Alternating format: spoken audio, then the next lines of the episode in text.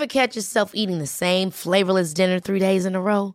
Dreaming of something better? Well, HelloFresh is your guilt-free dream come true, baby. It's me, Kiki Palmer.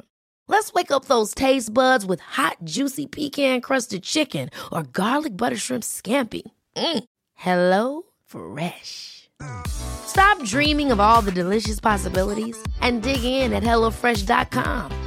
Let's get this dinner party started.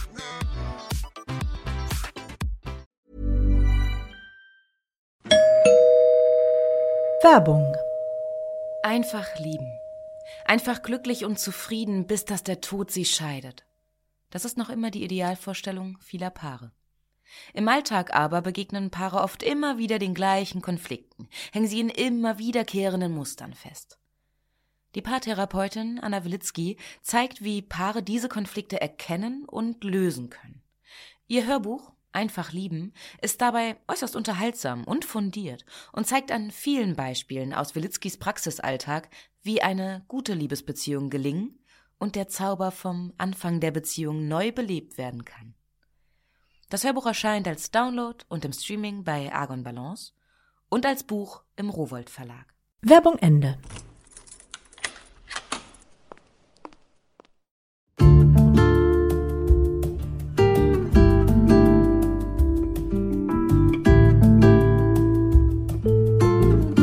Herzlich willkommen zur neuen Folge von Einfach ganz Leben, deinem Podcast für bewusstes Leben.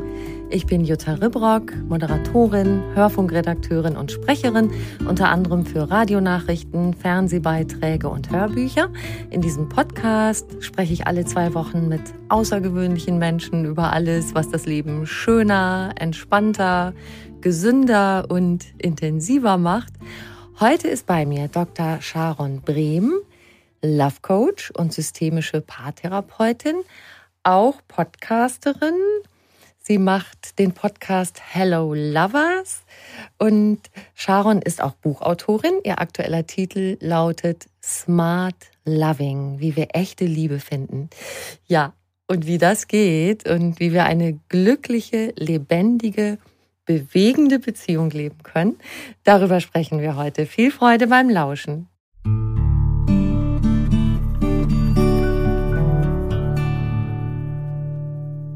Liebe Sharon, herzlich willkommen. Liebe Jutta, was für eine Anmoderation. Ich freue mich richtig, da zu sein. Ich freue mich auch über alle Zuhörenden, dass Sie dabei sind. Wie schön. Schön, dass ihr da seid. Schön, dass ja. es euch gibt. Oh. du sag mal deine aller, aller, aller, aller wichtigste Botschaft vorweg. Wir sind alle beziehungsfähig. Yeah! yeah. da fängt es ja schon mal an, dass viele von uns daran zweifeln, wenn vielleicht ein paar Mal was schiefgegangen ist oder man auf der Suche ist und denkt, da gibt es überhaupt kein Match. Ja, ich bin auf jeden Fall alle, bei allen anderen klappt das, aber bei mir nicht. Zum einen habe ich da erstmal so viel Mitgefühl, weil ich weiß ja, wie frustrierend es sein kann. Keiner sucht sich aus, dass es in Beziehungen nicht gut läuft. Ganz im Gegenteil, wir alle mhm. wünschen uns ja, dass Beziehungen gut laufen, dass Beziehungen ein Kraftort sind. Zum anderen, ganz oft haben wir nicht gelernt, was es für gesunde, für sichere, für lebendige Beziehungen dann braucht. Mhm. Im Idealfall haben wir ein bisschen was von den Eltern gelernt. Ganz oft aber haben wir von Eltern eher Dinge mitbekommen, die dann später, wenn wir selbst erwachsen sind, nicht so einfach sind. Mhm. Und wenn dann der eine oder andere Herzschmerz noch dazu kam, dann sind, glaube ich, die meisten so weit, dass sie das erstmal auf sich selbst beziehen. Ja. Und gar nicht so wirklich denken, das könnte auch einfach an der Beziehungsdynamik liegen, in der mhm. ich da gelandet bin. Da bin ich echt total gespannt drauf, was du nachher erzählst zu diesem Thema Beziehungsdynamik. Das habe ich mhm. in der Form bei dir jetzt zum ersten Mal gelesen und gehört. Das finde ich echt spannend. Vorweg würde ich gerne noch mal fragen, weil du, du sagst ja auch auf deiner Website, dass du mit Paaren und auch Einzelpersonen Wege erkundest, dass Beziehung möglich ist oder auch mhm. das Weiterbestehen einer Beziehung. Mhm. Wie siehst du das? Es, es gibt ja mehr Trennung heute als früher. Ich meine, mhm. früher sind auch viele Menschen aus wirtschaftlichen Gründen beieinander geblieben oder weil die Konventionen so waren. Das heißt, mhm. es ist nicht unbedingt immer negativ, wenn Menschen sich trennen, ja. Aber ja, glaubst du, wenn wir mehr wissen über Beziehungen und uns mehr damit beschäftigen, was vielleicht auch die Hürden sind mit einem Menschen, mhm. dass viel mehr Menschen zusammenbleiben könnten? Mm. Ich meine, ich erlebe das ja im Alltag. Da sind Paare, die, die kennen sich seit zwei Jahren unter Kredels. Da gibt es Paare, die sind seit 15 Jahren ein Paar und da hat sich ganz viel aufgestaut. Mhm. Und das Spannende oder das Schöne, es ist nicht nur spannend, es ist wirklich unglaublich berührend und schön, dass wenn dann ein paar Handwerkszeuge mit an die Hand gegeben mhm. werden, mhm. sich ein paar Perspektiven verändern, dass man sich dann auch echt wieder gut fühlen kann. Klar braucht es Zeit, klar ist es ein Investment, klar ist es auch ein Commitment von beiden oder von allen Seiten seinen Teil zu verändern, da Verantwortung zu übernehmen. Aber das ist erstmal wunderschön.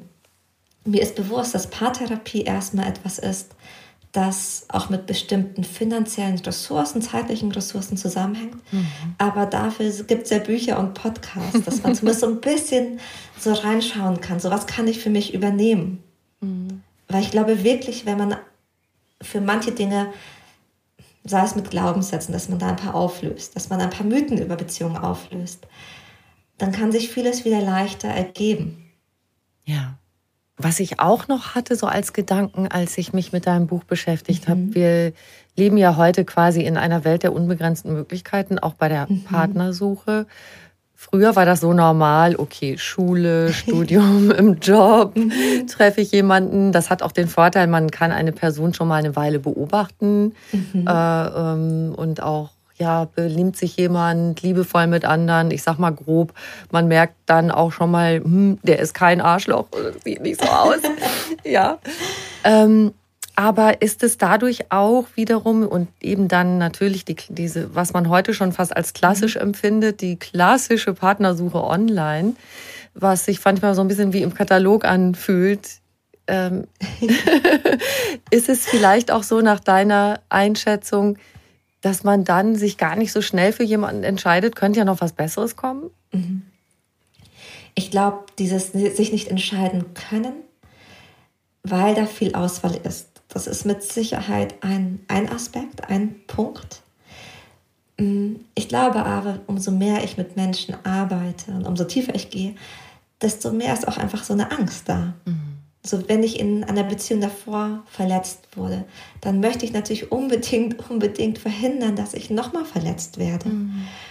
Und dann fange ich an, picky zu werden. Mhm.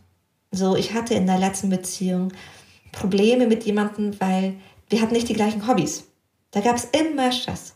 Oder wir haben uns getrennt, weil wir unterschiedliche Zukunftsvorstellungen hatten. Du wolltest Kinder, ich wollte keine oder andersherum. Oder auch, oh Mann, du warst so eifersüchtig und du hast mir mhm. keine Luft zum Atmen gegeben.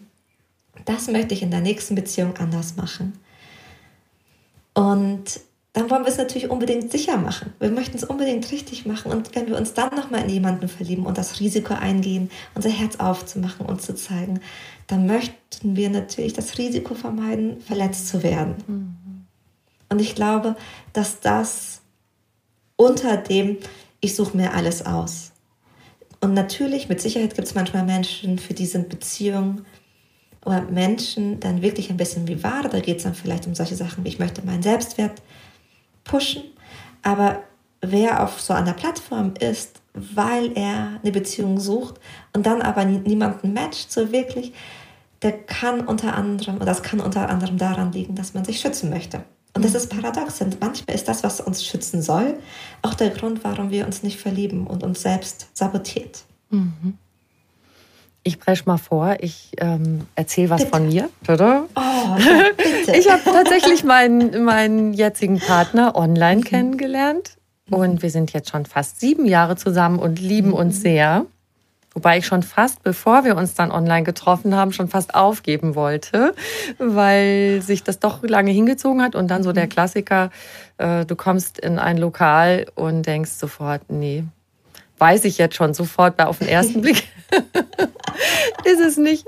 Auch das fände ich cool. Oder vielleicht bleiben wir gleich dabei. Mhm. Ähm, weil ich würde das gern hinterher noch ein bisschen ausführlicher mit dir besprechen, wie man sich verhalten kann, so beim Online-Dating. Aber gerade, da wir, da wir gerade schon darüber sprechen, dieser Moment, wenn du weißt gleich, oh nee, ähm, trinke ich jetzt noch einen Kaffee mit dem, bin ich jetzt einfach freundlich höflich oder sag ich gleich auch, weißt du, sparen wir oh uns die Zeit.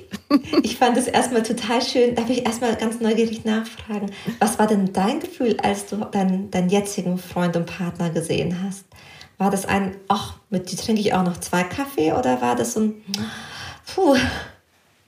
Doch, das war schon so. Es war nicht so wie, wow, ich kipp gleich um oder mein Herz schlägt bis zum Hals. Das war eher, nein, ich habe auch, ähm, manchmal neige ich dazu, dass ich Leute, dass ich ihren Humor teste. oh, Wenn ich was anfange. Genau. Und ich mache dann manchmal einfach einen doofen Spruch. Aber den hat er ausgehalten, weil äh, er kam so ein bisschen zu spät. Ich war eher mhm. da. Und dann kam er so angelaufen und dann habe ich im Spaß gesagt, das gibt gleich Punktabzug.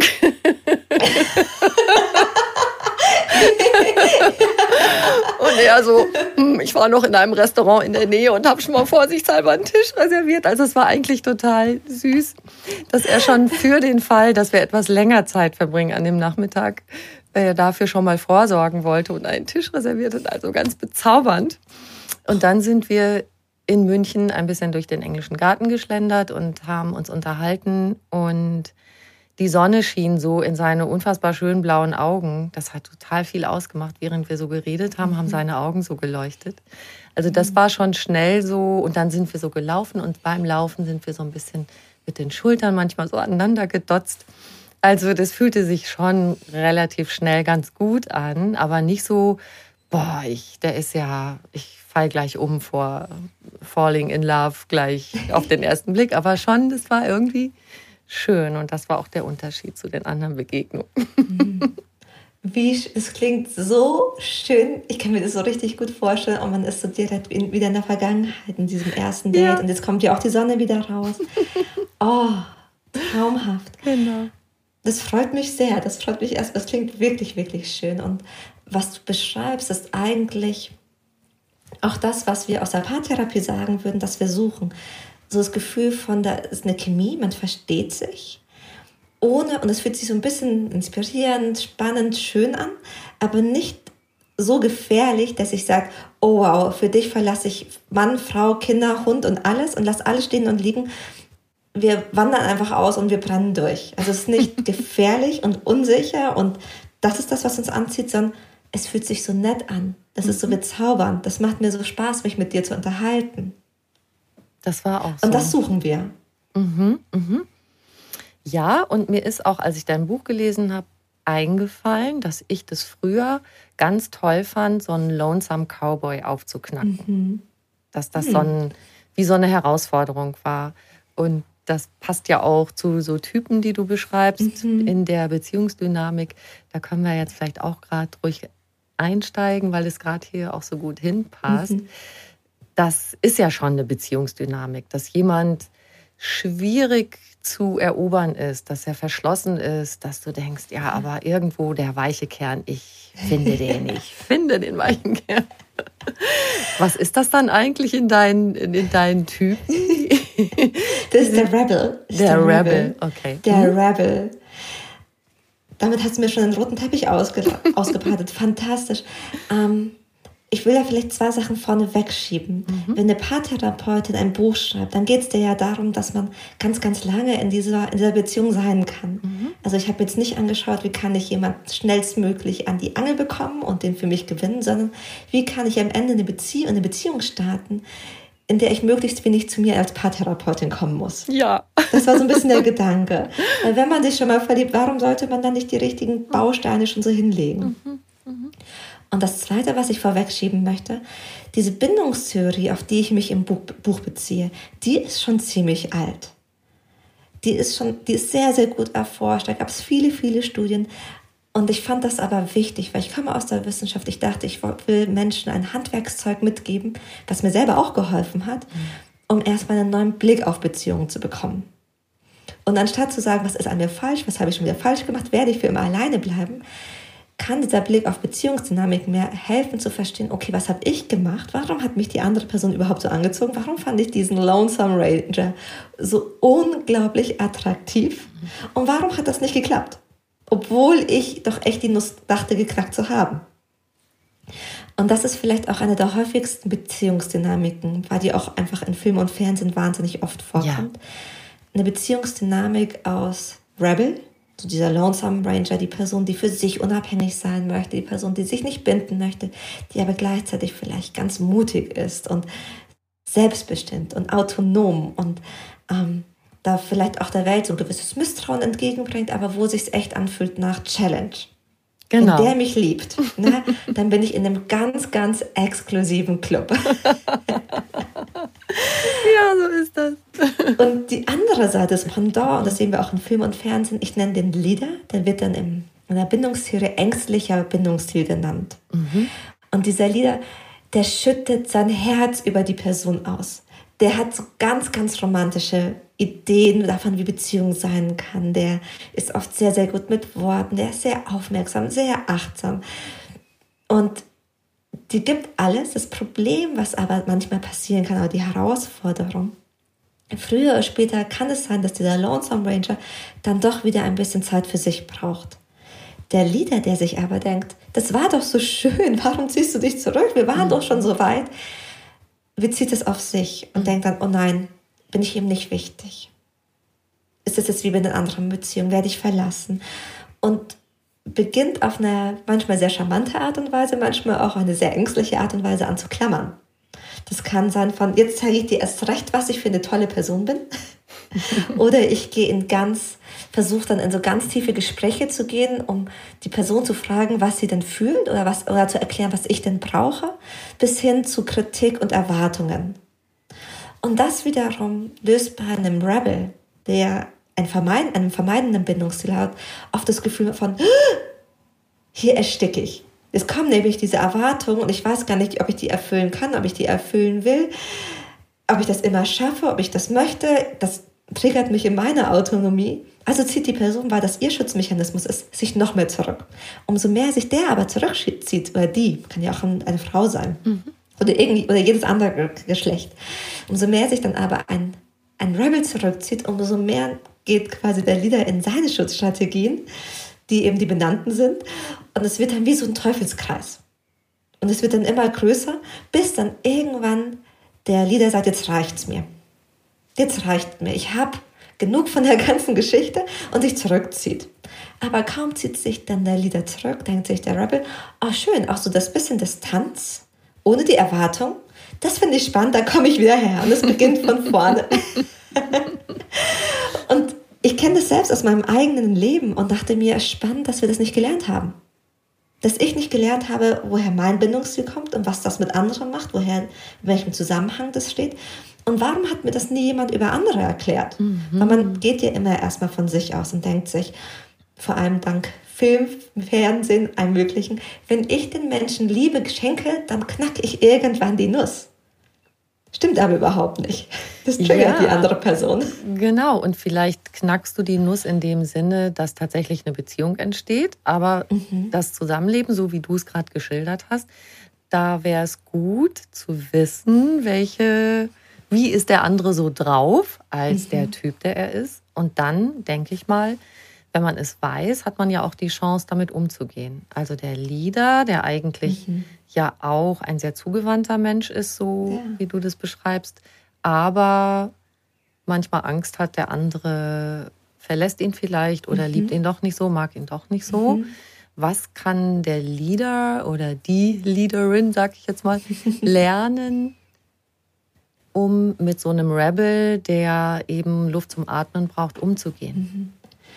Ich glaube, so ein ganz wichtiger Moment ist zum einen dieses Rückzugsverhalten der anderen Person nicht mehr persönlich zu nehmen und das ein bisschen wie anders zu übersetzen.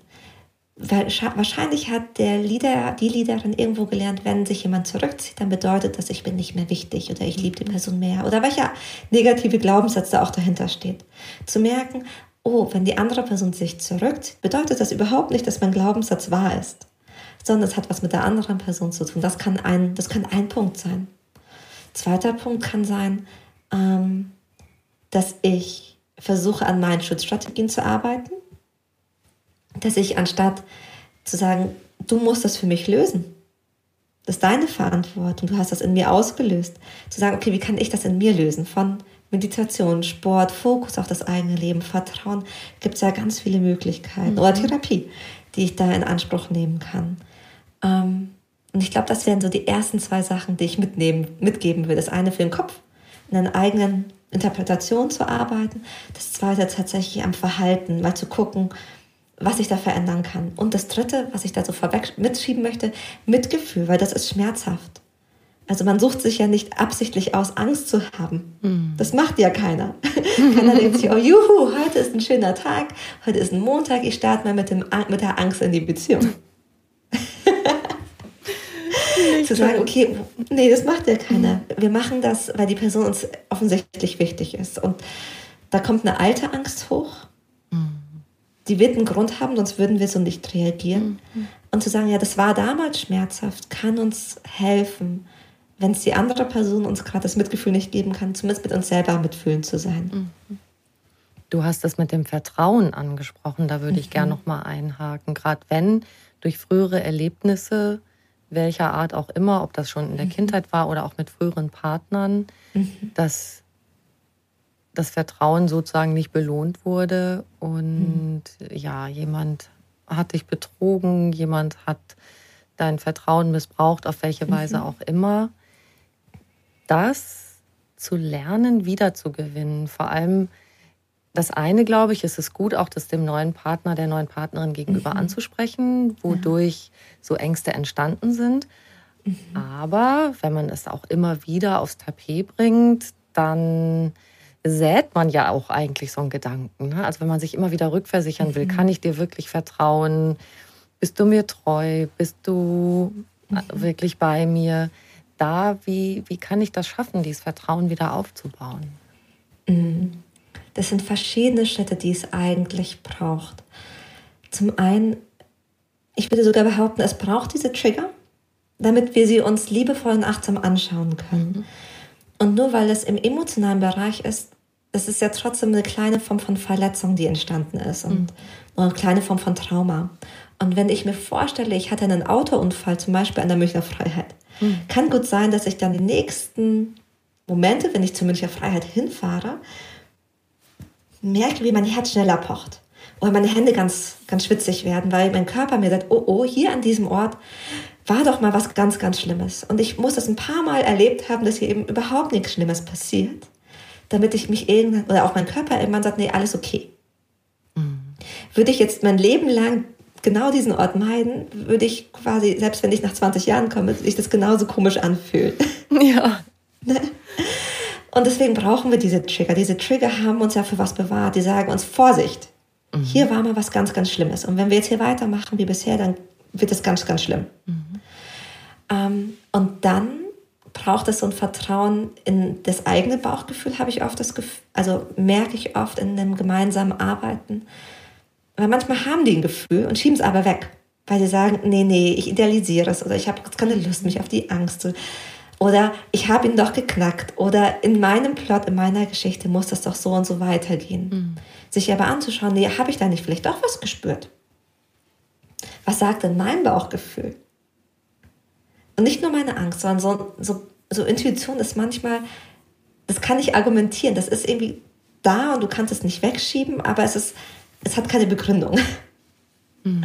So ein bisschen dem so Raum zu geben. Und Vertrauen. Das dritte ist, dass man sich auch erlaubt, dass Vertrauen wachsen darf. Menschen mit einem sicheren Bindungsstil, also Healer, mhm.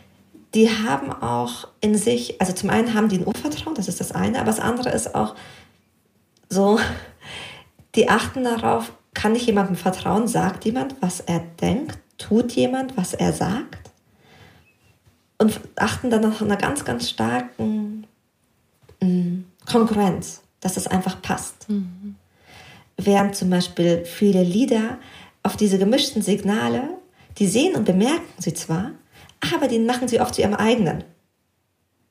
Da gibt es dann so ein, ja, er hat sich jetzt so lange nicht gemeldet, aber dann hat er, kam er mit, total mit einer total süßen Nachricht. Mhm. Ein Healer würde sagen, der hat jetzt zwei Monate sich nicht mehr gemeldet. Das wäre das Mindeste, dass er sich jetzt mal mit einer netten Nachricht meldet. Und nicht mit ah. einer unnetten. Ja, es wird anders eingeordnet dann. Genau. Ich habe mich vor kurzem, ich weiß gar nicht mehr aus welchem Grund, da mit jemandem drüber unterhalten. Und da habe ich gesagt, ich kann Beziehung nur leben, indem ich einfach vertraue. Ich habe mich dazu mhm. entschieden. Und mhm. ich habe ja jetzt eine späte Liebe noch. Ich habe mhm. ja zuvor auch Beziehungen gehabt und die Beziehung jetzt zu meinem jetzigen Partner ist ja erst seit sieben Jahren. Ich bin ja schon ein paar Tage älter. und ich habe neulich wirklich das zu jemandem gesagt. Ich führe diese Beziehung so, dass ich einfach von vornherein sage, ich vertraue und ich hinterfrage das nicht. Und dann mache ich mir auch keinen Kopf. Ich kann das mhm. nicht anders. Wenn ich mir dauernd Gedanken machen würde, ob ähm, ich Vertrauen haben kann oder ob da irgendwas an mir vorbeiläuft, was ich nicht mitkriege. Mhm. Das wird mich total verrückt machen. Aber das kann natürlich nicht jeder. Es klingt jetzt so easy, ne? Mhm. Aber ich habe irgendwie ist das so in mir entstanden, dass ich diese Entscheidung getroffen mhm. habe. Ich finde das so schön, dass du sagst, ich habe diese Entscheidung getroffen und dass du dir offensichtlich einen Menschen ausgesucht hast, der dieses Vertrauen auch wertschätzt mhm. und bestätigt. Mhm dass du sagst, okay, ich vertraue, das ist für mich eine Entscheidung. Und wenn du dann auf der anderen Seite jemand hast, der sagt, und ich mache alles, damit du mir weiterhin vertrauen kannst, dann ist es der Jackpot. Das ist, der, das ist so das, was uns hilft, in sichere Beziehungen zu kommen. Mhm. es braucht immer ein bisschen Verletzlichkeit. Es braucht diesen Mut, diese, dieses Risiko, eben alle Schutzmechanismen mal zur Seite zu legen und sagen, okay, und trotzdem springe ich.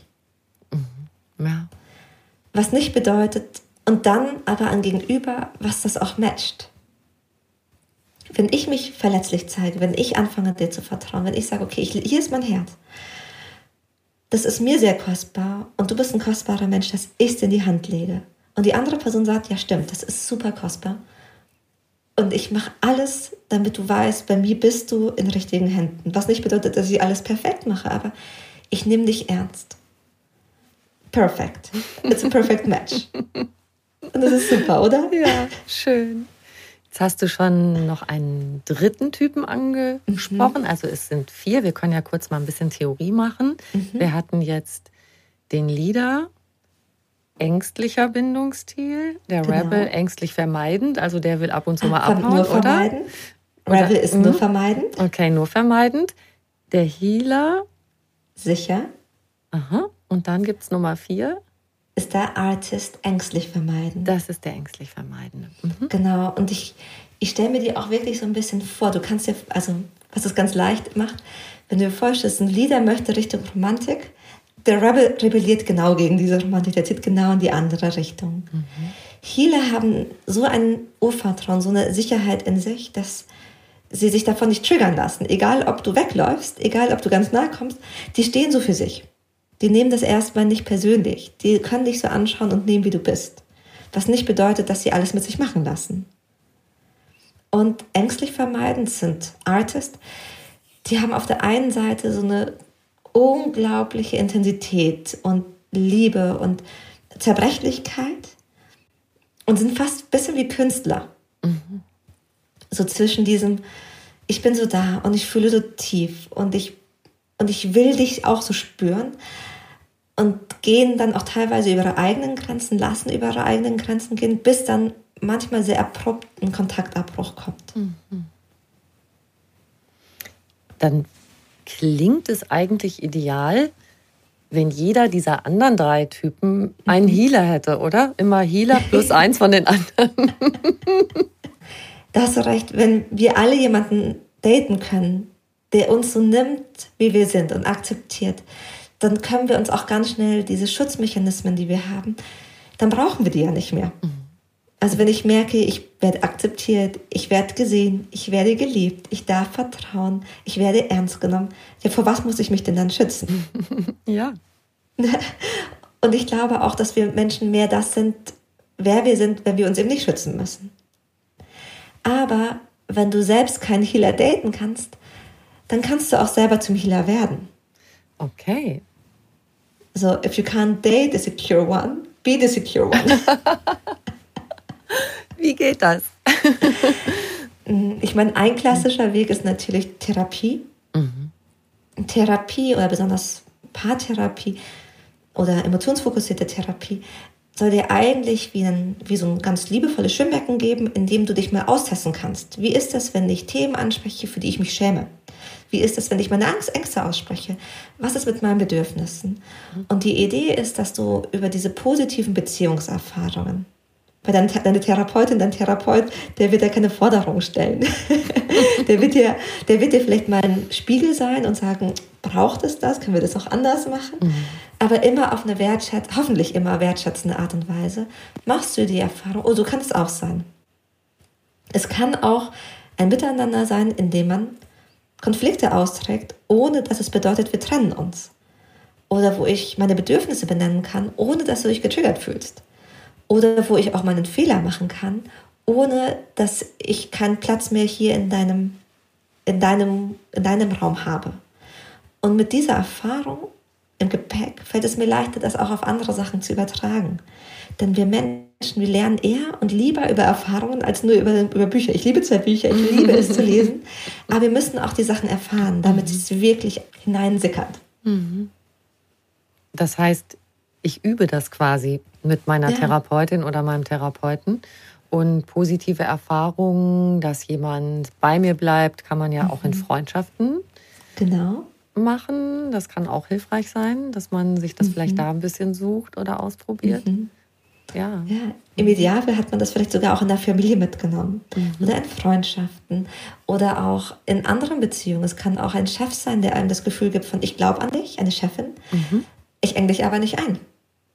Mhm. All diese Erfahrungen, diese Beziehungserfahrungen, die machen, die bilden sich, die sind ein bisschen wie die Brille, mit der wir dann später auch auf andere Beziehungen schauen. Mhm.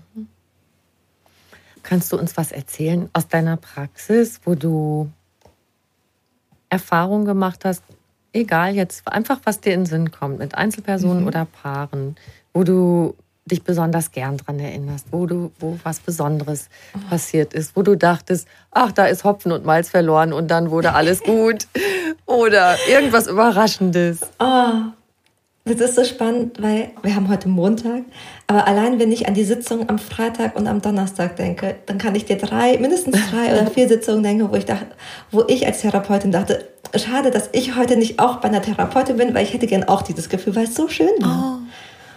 Also, vielleicht nenne ich zwei Situationen. Das eine Mal, das fand ich so schön, das war eine, eine sie ist noch Single, mhm. ähm, eine Singlefrau und sie hat gelernt, ihre Bedürfnisse auf eine Art und Weise zu, zu sagen, quasi in so einem Dating-Prozess, bei dem es sich auf der einen Seite immer noch weich und zart angefühlt hat, aber auch klar. Mhm. Und da hat sie so den Sweet Spot erreicht und gemerkt, wenn ich, ich habe Bedürfnisse, aber die Art und Weise, wie ich sie äußere, sind nicht mehr bedürftig, sondern mehr aus dem Gefühl von, ich erlaube dir, mich zu sehen. Oh. Und die andere Seite, also der Mensch, den sie dann da getroffen hatte, hat das auch so geehrt und war dann, und das war richtig, richtig schön. Da war ich so stolz auf sie, weil ich mir dachte, oh, wie cool, weil sie hat dafür gearbeitet und dass das jetzt so in der Realität so funktioniert und nicht nur quasi in diesem Therapieschwimmbecken. Wow. Das hat mich so gefreut. Das war das wirklich, wirklich wundervoll. Schön. Ja. Oder ein anderer, ein anderes Paar, die sind jetzt auch schon, oh, schon lange zusammen, über ich glaube, 12, 13, 14 Jahre und haben eine Tochter und zwischen, und die, und die haben an einem Punkt gestartet, wo alles schön war und romantisch und sogar Freundinnen und Freunde gesagt haben, ach, das, das ist ein, die sind safe, aber dann entsteht mhm. durch Kinder bekommen, Jobwechsel, mhm. Krisen, die das Leben so mitbringt, dann doch irgendwann, keine Ahnung, Konflikte, Wunden, Verletzungen, die man so weiterträgt und weiterträgt und die irgendwie, wo man dann immer noch schneller in den Konflikt geht und wo die Konflikte immer noch gewaltvoller werden. Und die kamen mit dem, wenn das nicht klappt, eigentlich brauchen wir es gar nicht mehr. Und das hat seine Zeit gebraucht. Ähm, mit, man hält sie und man geht nochmal durch den Schmerz und man schaut sich das gemeinsam an. Und die sind, würde ich noch nicht sagen, an dem Punkt, wo die sagen, wir sind safe, safe, safe, aber die sind an einem Punkt, wo da wieder viel mehr Wertschätzung da ist, wo die so viel über Beziehungen gelernt haben, wo der Umgang mit anderen, also wo, davor hat man, glaube ich, jeden Tag mehrmals gestritten, hin zu, okay, mhm. jetzt streiten wir vielleicht einmal im Monat und wir können den Streit ganz, ganz schnell wieder auflösen. Und auch das finde ich ist total schön. Ja. Das ist, da denke ich, weil man sieht dann einfach, wie weit die gegangen sind und wie viele Verletzungen die aufgelöst haben. Und das ist echt so, so schön. Das sind wirklich beides total schöne Beispiele. Und tatsächlich ist es ja so, wenn das Leben sich verändert, wenn sich solche Sachen verändern, dass ein Kind da ist, dass vielleicht auch jobmäßig was total verändert, mhm. was wirklich einen total durcheinander rüttelt, dann stimmt ja die Überschrift irgendwie nicht mehr, die man sich gegeben hat. Mhm. Man hat ja einen anderen Frame, einen anderen Rahmen. Mhm. Und diesen auch neu zu finden und zu definieren und zu sagen, okay, wir sind jetzt nicht mehr nur ein Liebespaar, wir sind ein mhm. Liebespaar und wir sind Eltern und das verändert total viel. Und dann in diesem neuen Frame quasi des Elternsein und des Liebespaarsein mhm. zu integrieren, das fällt total oft schwer. Ich finde, sehr viele Menschen, die ich kenne auch Menschen, die mhm. in Beziehung schon sehr lange waren und als dann die Kinder da waren, dass dann irgendwann eine Trennung kam. Das ist so traurig, mhm. weil dann haben die das, dieses, diese, ja, diese Veränderung nicht so gematcht bekommen. Ne? Mhm. Also ich kann das total bestätigen. Ich glaube, das, was manchmal passiert, und bitte nicht falsch verstehen, weil Kinder können total süß und können ein Geschenk sein und alles. Aber gerade in den ersten Jahren bringen sie die Eltern schon auch in so einen Survival-Modus. Mhm. Ne, man schläft wenig, man hat wenig Zeit, man hat nicht mal Zeit zum Duschen. ähm, da, wo davor einfach Zeit war, um sich um seine eigenen Bedürfnisse zu kümmern oder ab und zu um die Bedürfnisse der anderen Person, muss man plötzlich alle Energie und alle Ressourcen auf die Bedürfnisse eines Wesens lenken, das ich nicht sagen kann, was es für Bedürfnisse hat. Mm. Und dass man gleichzeitig so liebt, dass man sich eben selber vergisst oder einfach auch andere Krisen. Und der Punkt ist, wenn wir dann in Krisen sind und selber schon über und auch über so einen langen Modus, mm, das passiert ganz schnell, dass sich Beziehung dann halt nicht mehr wie ein Kraftort anfühlt. Oder dass das, was sich davor als so sicher angefühlt hat, plötzlich kann auch ein Healer das vielleicht nicht mehr halten und nimmt es doch persönlich, weil dünnhäutiger geworden. Mhm, mhm, Aber dann fällt es ganz schnell in so eine negative Spirale, weil wir ja alle unsere Schutzmechanismen haben, die brauchen wir ja auch zu einem gewissen Teil. Aber wenn ich dann meinen Partner sehe und mir denke, du bist gemein, weil du müsstest mich doch jetzt wenigstens halten. Du müsstest doch wenigstens, du bist doch der einzige Mensch auf dieser Welt, der versteht, wie wichtig das jetzt für mich ist, auch mal ausschlafen zu können. Mhm. Oder warum siehst du nicht, dass ich dich jetzt auch brauche? Oder andersherum, warum siehst du nicht, dass äh, wie viel ich mich jetzt im Job für euch aufopfere? Wie stark da die mhm. Belastung ist, dass ich mhm. das alles halte? Und wenn man dann das Gefühl hat, die andere Person sieht mich nicht, dann sind wir schon bei der ersten Verletzung. Ja. Und dann denkt man sich, oh Mann. Und wird dann vielleicht, zieht sich vielleicht selber zurück, weil man sich denkt, blöd. Oder man mhm. fängt dann an, viel reden zu wollen, aber die andere Person hat gar nicht die Energie, was umsetzen ja. zu können. Dann passiert, glaube ich, die nächste, die nächste Verletzung, weil man sich denkt, ich habe sie doch gesagt, wie oft soll ich sie noch sagen? Du hörst nicht zu. Offensichtlich, ah, Glaubenssatz, bin ich dir nicht wichtig. Mhm. Und das sinkt dann immer tiefer. Und hoffentlich, wer auch immer es hört, denkt sich, aber wisst ihr, ich kenne diese Glaubenssätze, die sich dann mhm. immer vertiefen. Mhm. Große Wahrscheinlichkeit ist, dass die andere Person das gerade überhaupt nicht böse meint, sie nur gerade auch in den absoluten Survival-Modus ist. Mhm. Und dieses Bewusstsein, glaube ich, das hilft total. Ja. Dann auch mitfühlend zu sein. Tatsächlich auch mit dem mhm. anderen mitfühlend und gar nicht so mhm. nur aber ich bin jetzt echt total am Ende, das musst du doch mal sehen. Genau. Die mit, das Mitfühlende für den anderen und für sich selber. Milde. Mhm. Das ja, ist so ein genau, schönes Wort, finde ich. Milde. Voll. Milde ist wirklich ein schönes Wort. Auch wieder. Oh.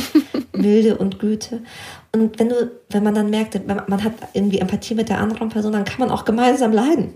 Weil genau. ich also mit Sicherheit beide, beide betrauern diesen, auch wenn sie sich auf, auch wenn es ein Wunschkind war, mit Wund, mit Kinderklinik und allem drum und dran, beide sehen sich bestimmt nach, ab und zu nach diesem Moment, wo man einfach ausgeschlafen hat, einen Kaffee im Bett getrunken hat und es war total egal.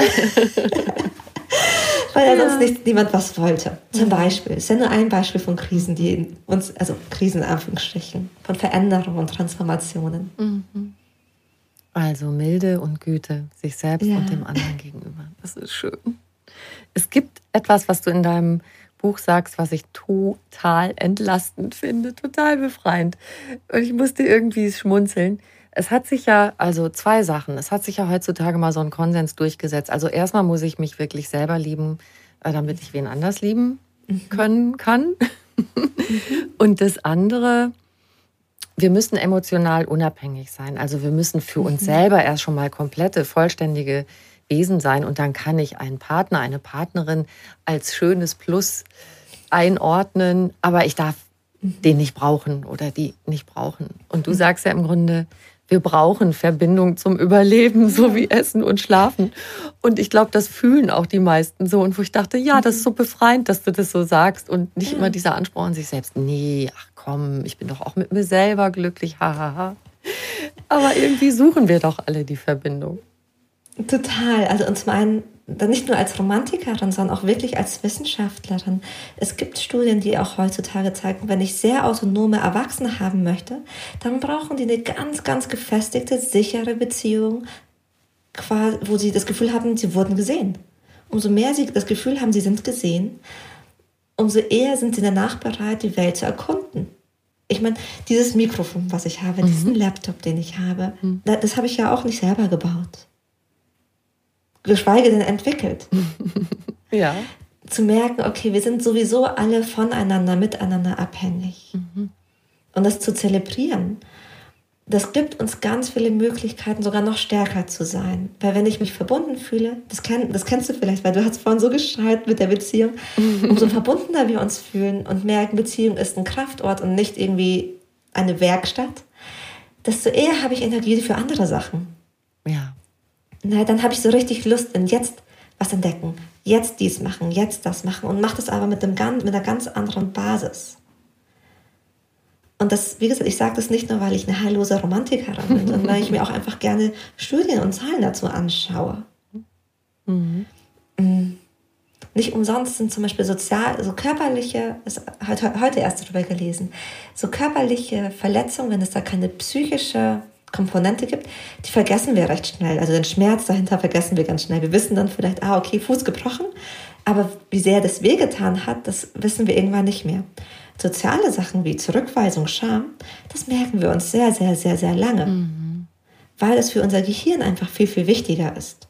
Oder für unser Überleben sehr viel wichtiger ist, weil hätten wir damals vor tausenden von Jahren unseren Tribe, unseren Stamm nicht gehabt, wir wären einfach gestorben. Mhm. Anders gestorben als, also mit dem Fuß wahrscheinlich auch schwer, aber wären wir im Kreis, okay.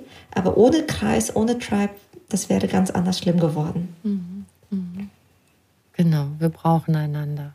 Ja. Also dann lass uns jetzt noch mal gucken, wenn, wenn wir daten wollen, einen Partner mhm. finden wollen. Also gut, abgesehen von, ich gehe in Bars, ich äh, gehe zu Freunden Geburtstag mhm. feiern und so weiter. Also das mhm. Online-Dating, der Klassiker. So lustig, hat mal ein Freund zu mir äh, gesagt, ja, ich habe da eine Frau kennengelernt, ganz klassisch. Mhm. Online und ich dachte, ach, das ist das neue klassisch. das fand ich irgendwie total lustig, weil ich das eher nicht als das klassische empfand. Aber es wird immer mehr dazu. Jetzt deine ultimativen Tipps. Wie mhm. gehe ich vor? Also ich gehe, äh, mhm. ich gehe auf ein Portal, dann braucht es ja erst ein gutes Foto, es braucht einen guten Profiltext. Fangen wir doch damit mal eben an. Mhm. Mit dem guten Profiltext. Ich glaube, der erste Gedanke, den ich sogar vor dem Profiltext reinnehmen möchte, weil ich kenne ein paar Leute, die haben große Vorbehalte beim Online-Denken und denken sich, oh je, dann werde ich ja gesehen oder wo fange ich da an oder wie mache ich das oder ist es dann wirklich, keine Ahnung, Datenschutz, alles Mögliche. Mhm. Oder ich habe keine Lust, mich so zur Schau zu stellen. Mhm. Also das eine ist natürlich, kannst du, darfst du auf ganz viele andere Arten und Weisen auch jemanden kennenlernen. Online-Dating ist, finde ich, ein bisschen wie moderne Bars, wie virtuelle Bars. Mhm. Und dann läufst du, du läufst ja hier auch durch eine Bar, durch einen Club, durch ein Restaurant und siehst die eine Person, die dir gefällt oder nicht gefällt. Jetzt mit der Person sich zu unterhalten, würden wir klassischerweise eigentlich nicht als Date bezeichnen, aber halt mal so als Kennenlernen. Mhm. Und dafür sind diese Apps da. Einfach nur mal, um jemanden kennenzulernen, der potenziell auch gerade auf der Suche nach einer Beziehung ist. Der zweite Schritt, ähm, weil ich weiß, für viele ist es gar nicht so leicht, so einen Text zu schreiben, weil man da, da kommen so Gedanken wie hoch wie, bin ich arrogant, wenn ich das schreibe, werde ich abgelehnt, wenn ich zu viel schreibe, vielleicht schreibe ich lieber gar nichts, weil dann kann ich auch nichts falsch machen. dann erfährt auch niemand was über dich, das ist halt der Punkt. Genau, und das ist der Punkt. Es erfährt halt leider niemand was über dich. Und wenn ich eine sichere Beziehung möchte, eine Beziehung, in der ich gesehen werde, dann beginnt es damit. Es beginnt damit, dass ich mich, dass ich mir selbst erlaube, gesehen zu werden. Mhm. Außerdem muss dieser Einleitungstext, das muss kein Memoir sein. Das kann sein ein bisschen was über dich. Wer, wer, also wie würden dich deine Freunde beschreiben? Mhm. Bist, du, bist, du, bist du milde, sanftmütig? Bist du ein Abenteurer, eine Abenteurerin? Was interessiert dich? Wie sieht für dich ein Traumdate aus? Wie vielleicht auch nicht? Obwohl, das würde ich, glaube ich, gerne löschen. Lieber nur, wie sieht für dich ein schönes Date aus? Weil ähm, es immer leichter ist zu sagen, stimmt, Pizza essen geht bei mir auch immer. Und wir schreiben diesen Text nicht, um uns zu profilieren. Wir sind ja nicht irgendwie eine Shampooflasche, die sagen muss, ich bin duftig und süß und fruchtig, sondern ähm, wir, wir möchten jemanden einladen, mit unser, unser Leben so ein bisschen phasenweise zu, zu erkunden, ein neues Leben zu entdecken. Mhm. Und deswegen denke ich auch, kann, können wir es wie, eine wie einen Einladungstext schreiben. Außerdem geben wir damit der anderen Person die Möglichkeit, nicht nur zu sagen, hey, Süße, sondern sich ein bisschen darauf zu beziehen. Ja. Ähm, zum Text und auch zu den Fotos, weil ich das neulich gelernt habe und ganz spannend fand, von der ähm, oh, ich weiß gar nicht mehr, welche Position sie bei Bumble hatte oder bei Hinge. Aber die hat gesagt, diese Texte und diese, diese Bilder, die sind ein bisschen wie SEO, die sind SEO-optimiert. Und woher soll denn diese App wissen, wie aktiv du gerade bist oder wie bemüht du gerade bist, was zu machen? Und deswegen merken die immer, wenn du den Text veränderst, ja offensichtlich bist du gerade total dabei. Mhm.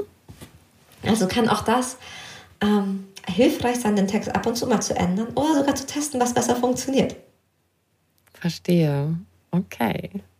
Genau. Und dann Foto. Foto, genau. Foto. ähm, ich weiß, man will schöne Fotos von sich haben und ich bitte nicht falsch verstehen, weil es bedeutet jetzt nicht keine, also hässliche Fotos hochzuladen. Ähm, aber wenn wir schon mit Fotos in ein Date starten, was ganz, ganz, die ganz, ganz anders aussehen als das, was es eigentlich ist, kann sich das anfühlen wie so ein Vertrauensmissbrauch. Auch wenn man danach sagt, die Person ist super, super nett, fühlt sich das oft nicht so gut an. Mhm. Das ist das Schmerzhafte, weil ich weiß, dass diese Plattform erst, also sie wirken so oberflächlich. Aber ich glaube, wenn wir als Kollektiv entscheiden würden, wir möchten einfach mehr Ehrlichkeit in unserem Datingverhalten, dann gäbe es auch weniger davon. Okay, also authentische Fotos, ein Text, mhm. wo man ein bisschen was von mir erfährt. Mhm. Und wenn ich jemanden anschreiben will, hast du da gute Ideen? Mhm. Ich glaube, was Menschen hilft oder was schön ist, wenn man direkt ein Gesprächsthema hat. Bumble, glaube ich, macht es einem ganz einfach, weil die schicken direkt mögliche Fragen mit. Die kann mhm. man sich quasi gegenseitig stellen und sieht die Antworten der anderen Person nur, wenn dann, äh, wenn man selber auch geantwortet hat. Mhm. Aber von, keine Ahnung, äh, Nutella aus Brot oder nicht aus Brot oder Butter zu äh, Nutella und Butter oder nur Nutella ja. über ähm, keine Ahnung, was ist denn ein halbwegs kontroverses Thema? Ja, welchen Podcast hörst du, welchen hörst du auch nicht? Aber auf keinen Fall über Gendern oder so sprechen, weil das genau. ist heutzutage so ein Hassthema. Wobei ich glaube, auch das, also wenn würde ich solche Themen bewusst nennen, als um herauszufinden, was die Werte sind. Mhm. Mhm. Weil es kann ja sein, dass jemand sagt, okay, ich gender nicht, vertrete aber trotzdem die Werte, dass es in Ordnung ist und wenn, Leu wenn Leuten das wichtig ist, nur ich habe halt nicht so gerade nicht so viel Lust, was zu verändern, mhm. ist eine ganz andere Aussage als das finde ich aber blödsinnig. Mhm. Gut, dann weiß man schon was, ne? Dann weiß man Bescheid, dann weiß man, in welche Richtung das gehen könnte und ob das mh, mm, wirklich zu einem passt. Aber mhm. das, also wenn es eine sehr kontroverse Frage ist, das nicht nur um zu wissen, was ist die Meinung der anderen Person, sondern auch, wie geht sie vielleicht damit um, dass da eine kontroverse Meinung ist. Mhm. Also gar nicht doof, schon mal auch ein bisschen was in, ich sag mal, in was Ernsthafteres reinzugehen, um die Werte des anderen Menschen ein bisschen herauszufinden. Ne? Mhm. Genau, also dafür sind wir, also dafür datet man ja. ja. Also in der Regel, wenn es nicht nur darum geht, den Zeit, also ich weiß, es gibt auch einige, die wollen den Zeitvertreib. Aber wenn ich wirklich jemanden kennenlernen möchte, dann ist Online-Dating eine super Möglichkeit, um da schon mal so ein paar Sachen herauszufinden. Mhm. Und dann würde ich tatsächlich aber auch gar nicht ewig lange mit einer Person schreiben. Weil so das, was sich so magisch anfühlt, das erleben wir doch eher im Moment, in dem man sich wirklich sieht. Außerdem stellen wir dann nicht die Erwartungen und Idealisierungen, nehmen wir nicht so unglaublich viel Raum ein, wenn man schon ein halbes Jahr miteinander über sehr intime Sachen geschrieben hat. Mhm. Das ist dann, da ist man noch mehr an der Realität oder offener dafür, dass eine Person eben nicht dem Ideal entspricht. Mhm. Ja, das kann einem echt passieren, dass man sich online verliebt und dann triffst du die Person und es ist überhaupt nicht so. Das Gefühl ist dann mhm. gar nicht so. Ich finde auch schnell treffen, finde ich eigentlich eine gute Sache. Mhm. Ja, so ein bisschen wie wenn man einen, einen Roman gelesen hat und dann wird der nach dem fünften Band verfilmt und man denkt sich, ach, den hätte ich mir ganz anders vorgestellt. Mhm. Ja, genau. Was sind gute Orte, um sich zu treffen? Mm. Also, prinzipiell geht alles. Es kommt ein bisschen drauf an, was ich. Ich fange mal so an. Orte haben auch einen Einfluss darauf, wie wir Menschen wahrnehmen. Es gibt da ein viel zitiertes Brückenexperiment. Mhm. Ähm, aber auch die Emotionsforschung belegt das inzwischen, dass wenn wir Emotionen spüren, dann schreiben wir das Ganze auf der Person zu, die wir sehen, die vor uns ist. Wenn wir uns also gut fühlen und wir sind mit einer bestimmten Person unterwegs, dann glauben wir, ach, das liegt an der Person. Nicht nur vielleicht an der guten Musik, nicht nur an der guten Atmosphäre, nicht nur daran, dass wir Yoga gemacht haben, sondern an der Person. Und bei dem Brückenexperiment hatte man eben getestet, welche Männer schreiben dem sehr attraktiven Lockvogel häufiger. Denn es gab eine Brücke, über die Teilnehmer laufen mussten, die war sehr, sehr sicher, aus, aus Stein. Da ist, hat nichts gewackelt, einmal eine etwas windige Brücke. Und diejenigen, die über diese windige, etwas äh, turbulentere Brücke gegangen sind, haben auch öfters angerufen und mhm. sich gemeldet. Also auf der anderen Seite der Brücke stand diese attraktive Person, ne? Genau, der mhm. Lockvogel. Mhm. Und man ging dann drüber und der Lockvogel meinte, ja, sie können sich ja nochmal melden, wenn es noch Fragen gibt. Mhm. Und in den Momenten, wo die Brücke und die Atmosphäre quasi ein bisschen mehr Adrenalin produziert hat, mhm. haben sich die Männer häufiger gemeldet. Guck mal an. Ja. Wenn ich also jemand bin, den Menschen manchmal als etwas langweilig wahrnehmen, weil ich, weil manchmal wird es Healern zugesprochen dass die, weil die kein Drama produzieren. Mhm, mh. Dann kann es spannend sein, dass ich mir das zunutze mache und mit der Person zum Beispiel zum Karaoke gehe. oder einen Ort mit einer hohen Aussicht oder zum Sport. Mhm, mh. Weil da mein Körper eben auch ein bisschen dagegen steuert und dann fühlt sich nicht ganz, dann, dann hat mein Körper trotzdem so ein bisschen Aufregung. Ja.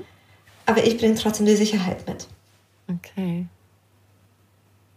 Spannend.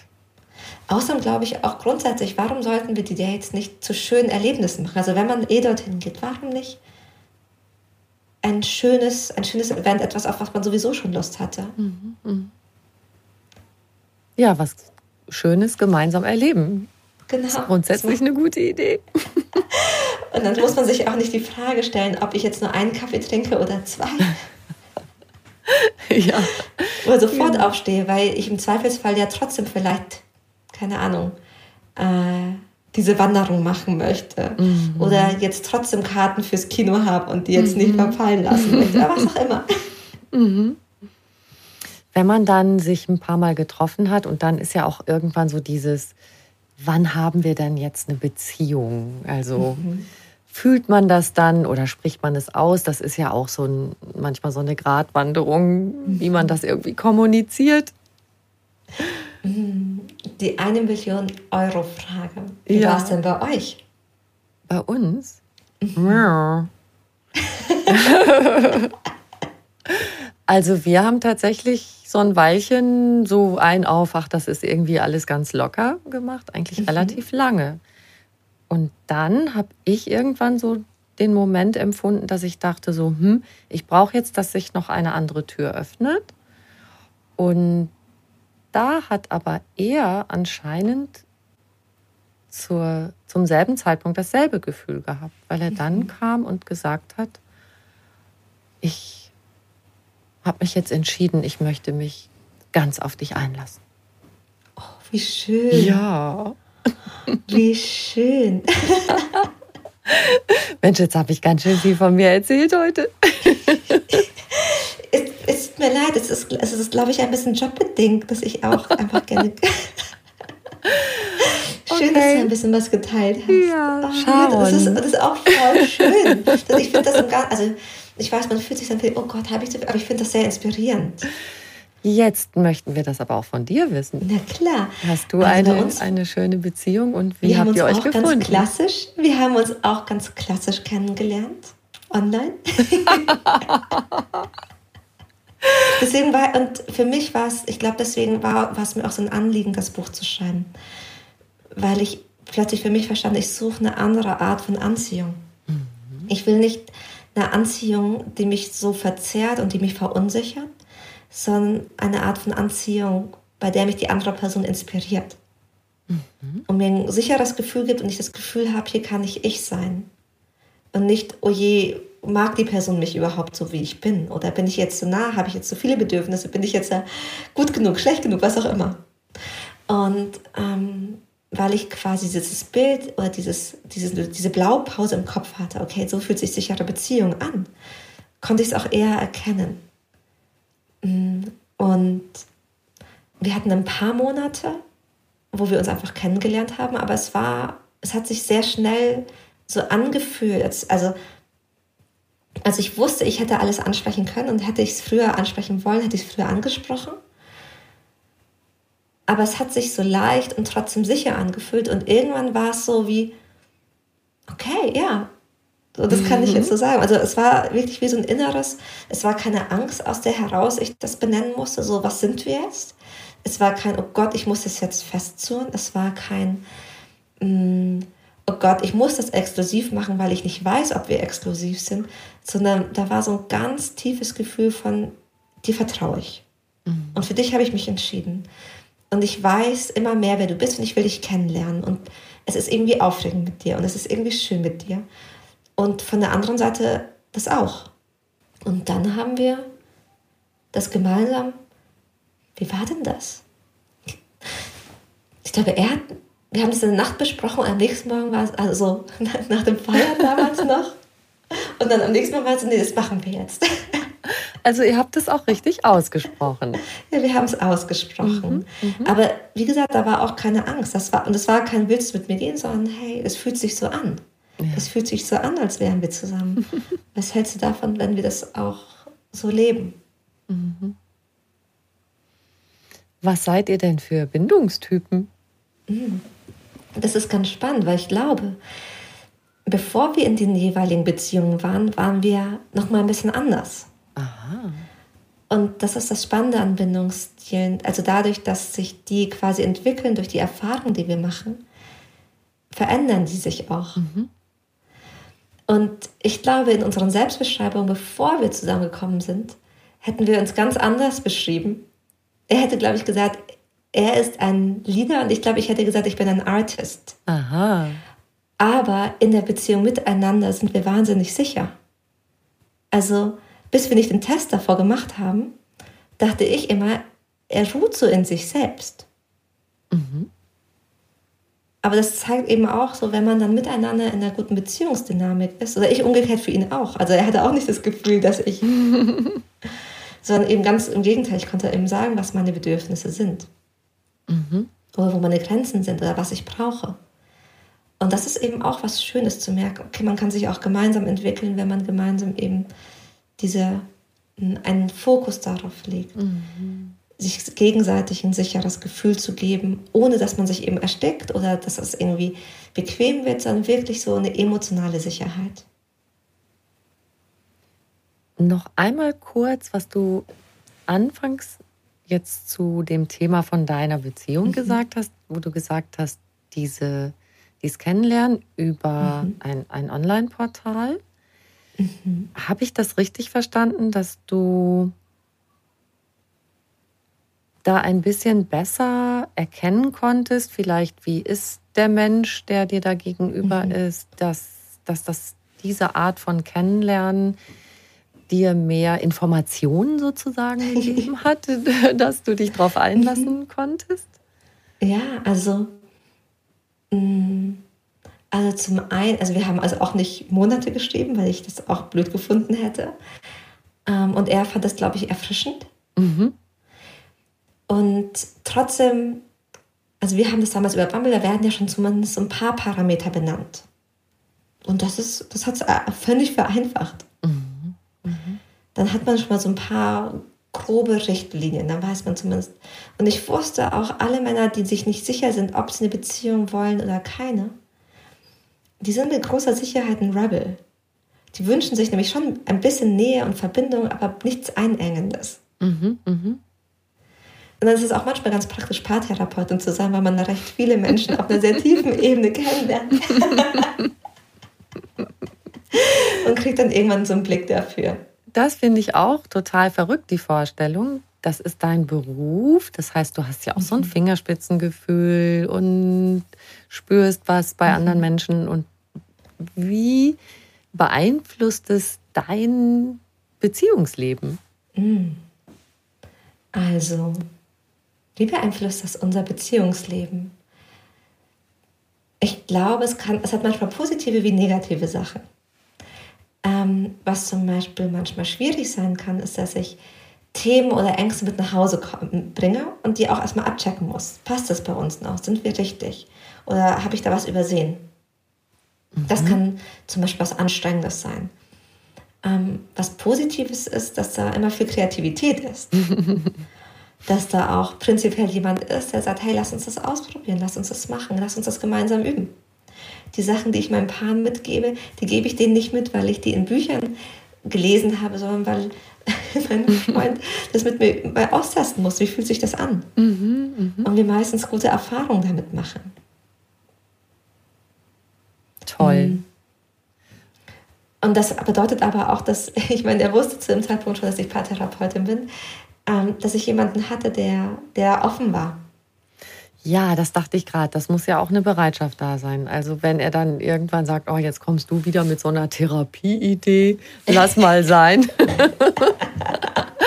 ja, das könnte ja auch passieren, dass er da. Und es, und es gibt mit Sicherheit Tage, Momente, da ist er nicht in der Stimmung dafür, jetzt ganz, ganz, ganz, ganz tiefe Gespräche zu haben.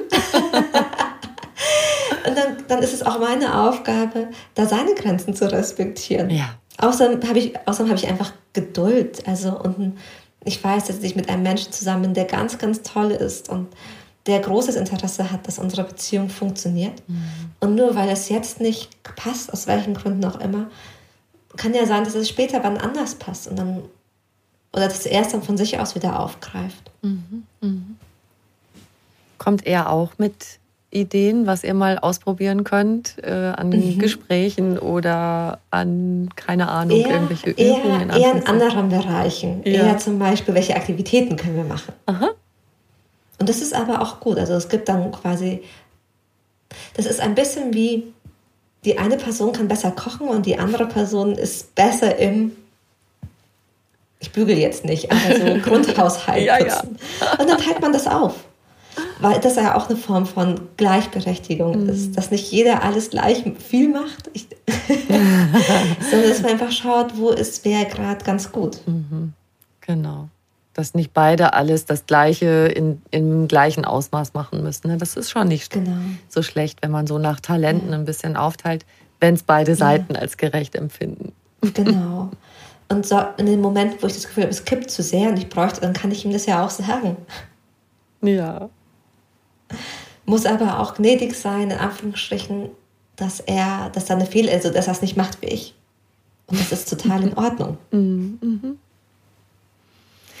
Jetzt noch die ganz große wichtige Frage. Gibt es sie, die lebenslange Liebe? Ist das was? Da träumen ja alle davon. Wer heiratet, stellt sich das vor, dass es für immer und ewig ist. Wir mhm. alle mögen diese Geschichten von Großeltern, mhm. die eiserne Hochzeit feiern und man sieht so die Hände so ineinander liegen und die haben eine unglaubliche Geschichte von Jahrzehnten hinter sich.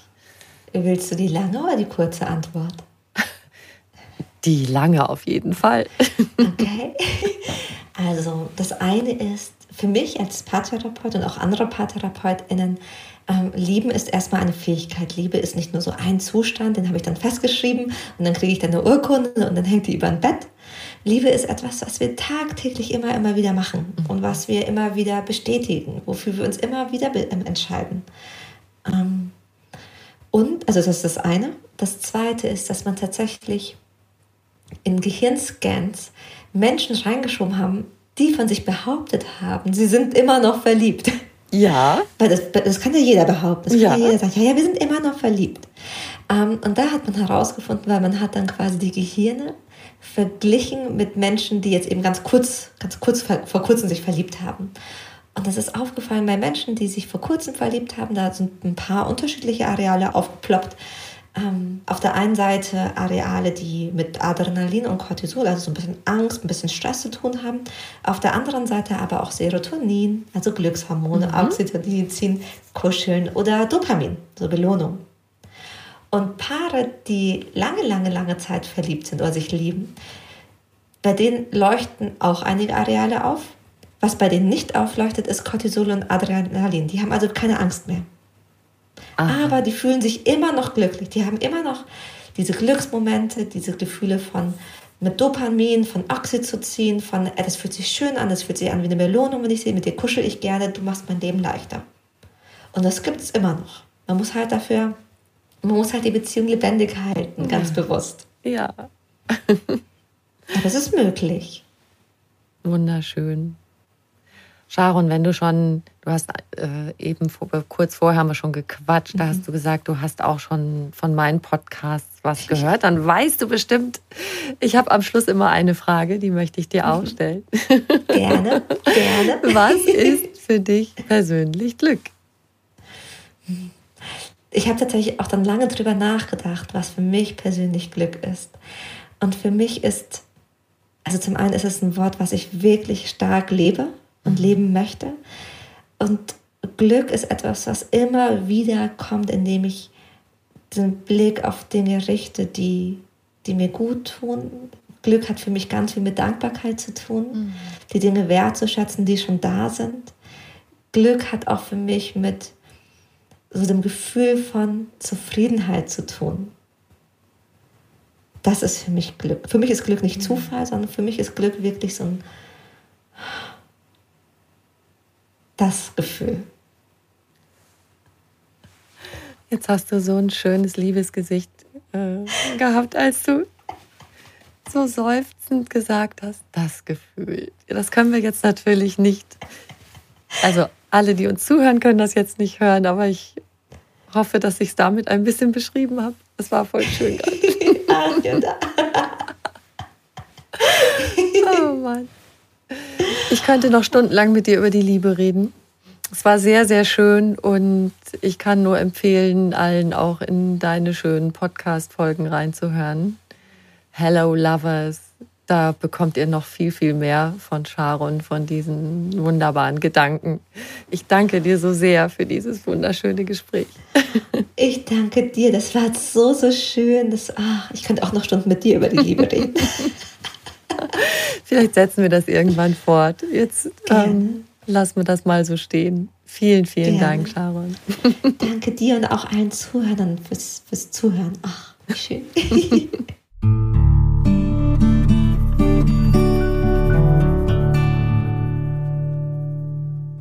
Schön, dass du dabei warst. Ich hoffe, du konntest dir ein paar gute Tipps mitnehmen in dein Leben für schöne, glückliche, lebendige Beziehungen.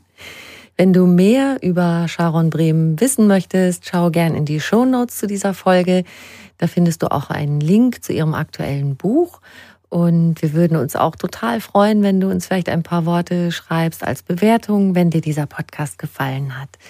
Noch mehr über einen bewussten Lebensstil erfährst du auf einfachganzleben.de und noch mehr tolle Podcasts findest du auf argon-podcast.de. Du kannst diesen Podcast überall hören, wo es Podcasts gibt und dort auch kostenlos abonnieren. Alle zwei Wochen gibt's eine neue Folge und ich freue mich, wenn du wieder dabei bist. Ich wünsche dir einen wunderschönen Tag.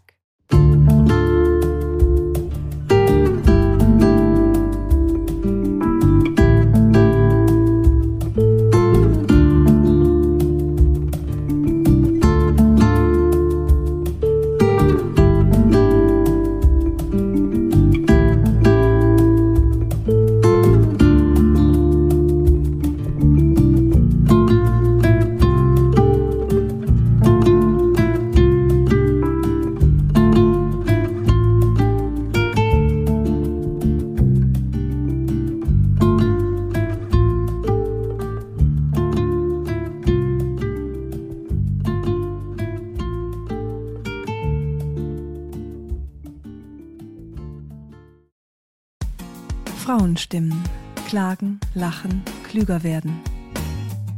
Ich bin Ildiko von Kürti, ich bin Buchautorin und Journalistin und in meinem Podcast spreche ich alle zwei Wochen mit lebensklugen und mutigen Frauen über das Loslassen und das Aufbrechen, das Verlieren, das Suchen und das Finden. Ich bin stolz darauf, wie viele wunderbare Frauen bereits bei mir zu Gast waren.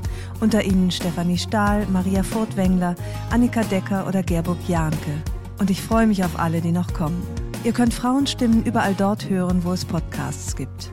Herzlich und hoffentlich auf bald. Eure Ildiko.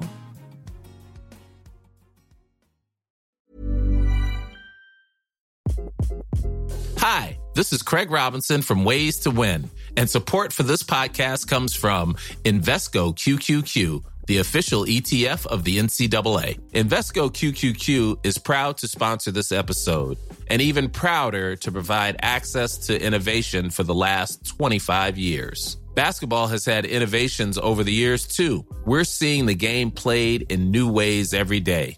Learn more at Invesco.com slash QQQ. Let's rethink possibility. Invesco Distributors, Inc.